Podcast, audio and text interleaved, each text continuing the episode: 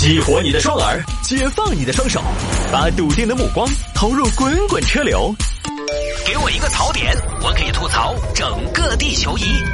微言大义，换种方式纵横网络江湖。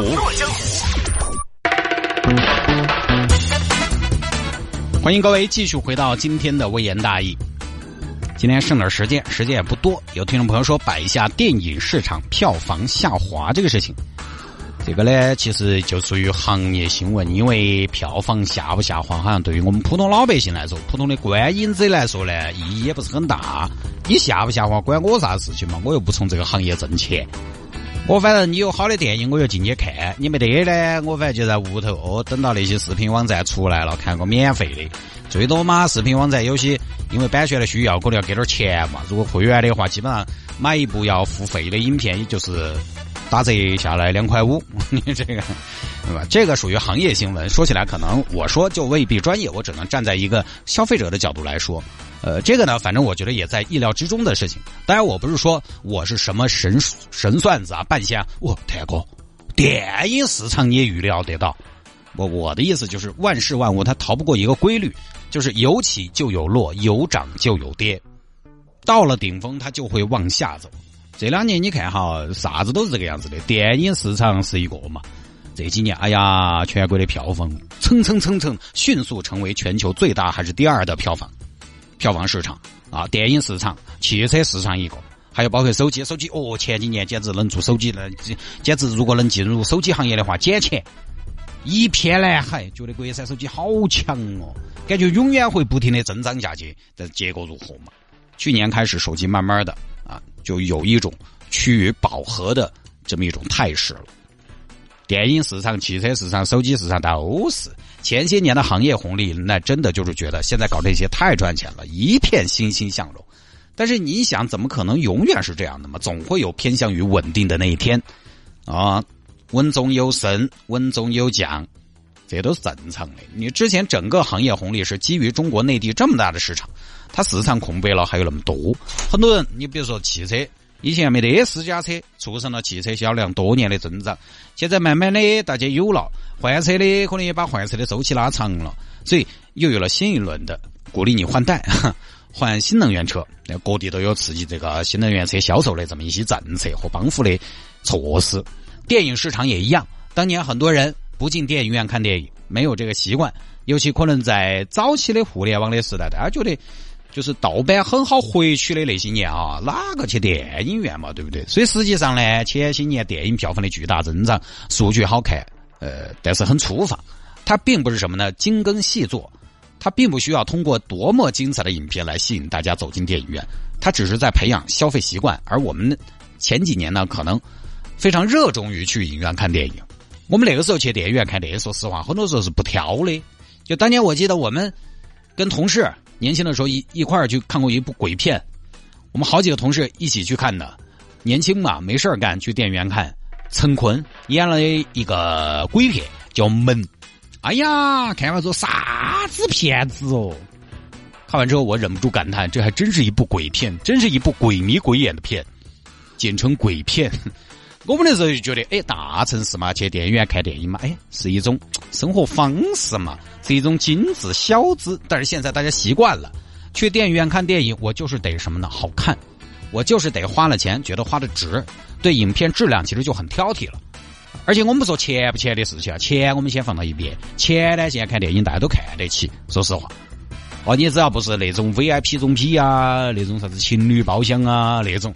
一般的几十块钱虽然是不便宜，尤其过年的时候，但是说实话，你肯定还是给得起嘛。你真的是好片子的话，钱大家出得起，但关键是啥子呢？烂片儿啊，钱都不说，它浪费时间呐。你看个电影，你算算前前后后，出发去电影院看之前等待，看完之后吃顿饭，基本上嘛，看部电影要安排半天时间嘛。你这半天时间除了看这部电影，你搞不到其他啥子事情，票不值钱嘛，时间值钱嘛。这个不瞒大家说，我也不谦虚啊，稍微节目的飘一下。我看电影可以不要钱的，但是我也不会什么电影都看。有些电影真的，我们这个年纪可能就烂得来，你根本就不想换衣服出门。我只会挑我感兴趣的。看电影不要钱，对不起，我来要钱。哎，这个也不是傲娇哈，就是我搞不搞这个行业，我觉得我都应该是这个样子的。就是你这个东西我不感兴趣，对我来说就是浪费时间。跟现在很多东西走性价比的路线，它很便宜，很便宜。但这个东西，说实话，如果它对你来说没得用，它的质量好到，或者说它的手感，你拿到手头已经不开心、不愉悦了，这个东西就不值钱。它再便宜都是贵，你买了的话，看电影也是一样的。我这个年纪的时间，要么是拿来换钱的。要么就是做点自己喜欢的事情。各位中年的朋友，有家有室的朋友，是不是这么的？你是不是时间要么是拿来换钱的，要么就做点自己喜欢的事情的？肯定是嘛。东西不好再便宜我不要，电影不好不要钱，那也是浪费时间。我们不再是找不到事情做去看个电影了，而是有喜欢的电影我才去看。就这几年你看啊，我们就说说这几年的电影，从《爸爸去哪儿》开始，《爸爸去哪儿》大电影，后来各种大电影。今年春节的小猪佩奇大电影，跑男也有大电影，各行各业有点什么人气，有点什么 IP 都出来拍电影。那个东西说实话，你非要说你有个电影梦，那我还有个暴富梦的。我做梦你买单，那大家都微信上给我发红包吧。有的的确，你看完整个觉得就是这是干嘛呀？把观众当傻子在糊弄嘛。我现在最恨的是哪影片是哪一种？就我现在对电影的要求，我其实很低。故事你讲完整，讲的稍微能够，呃，看起来不抓瞌睡嘛，就 OK。我很怕那种欢乐喜剧人大电影，那种完全用小品来策的。说实话，这种电影看多了，我都觉得啊，那这要是能上，我们《嫦娥外传》每年中秋节的时候也能上，哼，比比烂还是可以的。但你是拍部电影的嘛，对吧？你要收费的嘛。而且我们那个《嫦娥外传》经常就写嘛憋嘛，就是两三天就把剧本憋出来了。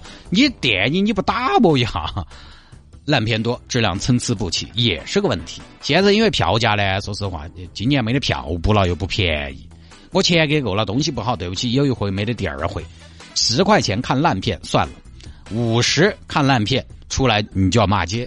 所以我回忆了一下，我今年上半年的观影记录，看了《皮卡丘：爱宠大机密二》，看了《复联四》，老师好。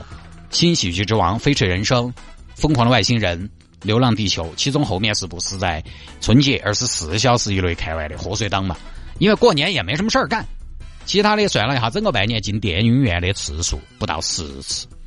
你看我看电影还不要钱，你看抛开带娃娃去看的，完全为娃娃服务的，那就更少了。像绿皮书啊、波西米亚狂想曲啊这些，我都是在网上视频网站出来之后看的，很多都是在视频网站看的。哦，我不着急那么一会儿，等你慢慢出嘛。出来了，手机上蓝光画质，把我的 BOSS 耳机一戴起，床上一躺，周末啊，星期五晚上，舒舒服服的。反正好看就看，不好看瞌睡来了，倒下就睡，巴巴适适的。所以还是那天举了个例子，学渣从零分考到六十分，只需要上课认真听讲就对了。从六十到八十，从八十到一百，那就很难说了。那就需要注意一下学习方法，因为前面增长很简单，空间也大，随便你那么整，它都涨。后面空姐肖老师现增长就要靠收你。人家复联四、流浪地球一样的赚钱嘛。而且我们这边观众还是有习惯，就有不给钱的，我肯定就选不给钱的。电影现在一个很大的问题在于它收费，但是电影一直都要收费。哼电影要收费没得问题，但是关键是他现在很多对手不收费，比如说网剧、网综都不收费，或者说收很便宜的费用。会员和非会员只不过是先看晚看的区别而已。即便收费，一年一百多块钱嘛，不得了了嘛。现在很多网剧因为人家有资本进入，制作都不小。比如最近我们上个小时提到了啥《长安十二时辰》，人家后面那个节奏、画面什么的，很多电影院上映的小成本影片不一定赶得上，也给你分流了一些，所以也正常。虽然现在都说消费升级，消费升级，可能拍电影的有些朋友理解的是，消费升级是不是就是行业红利？大家越来越多人来看电影了，我们就赚了。但其实看电影的这个事情，大家的消费升级应该是片子差了我根本不得看，口味升级了。这种消费升级的逻辑不是我们有钱了就啥子都要消费一把，而是好的我愿意买账，但是不好的我根本不要。消费升级越是消费升级，竞争越大。而你要说电影市场下滑，人家吴京可能第一个就不干。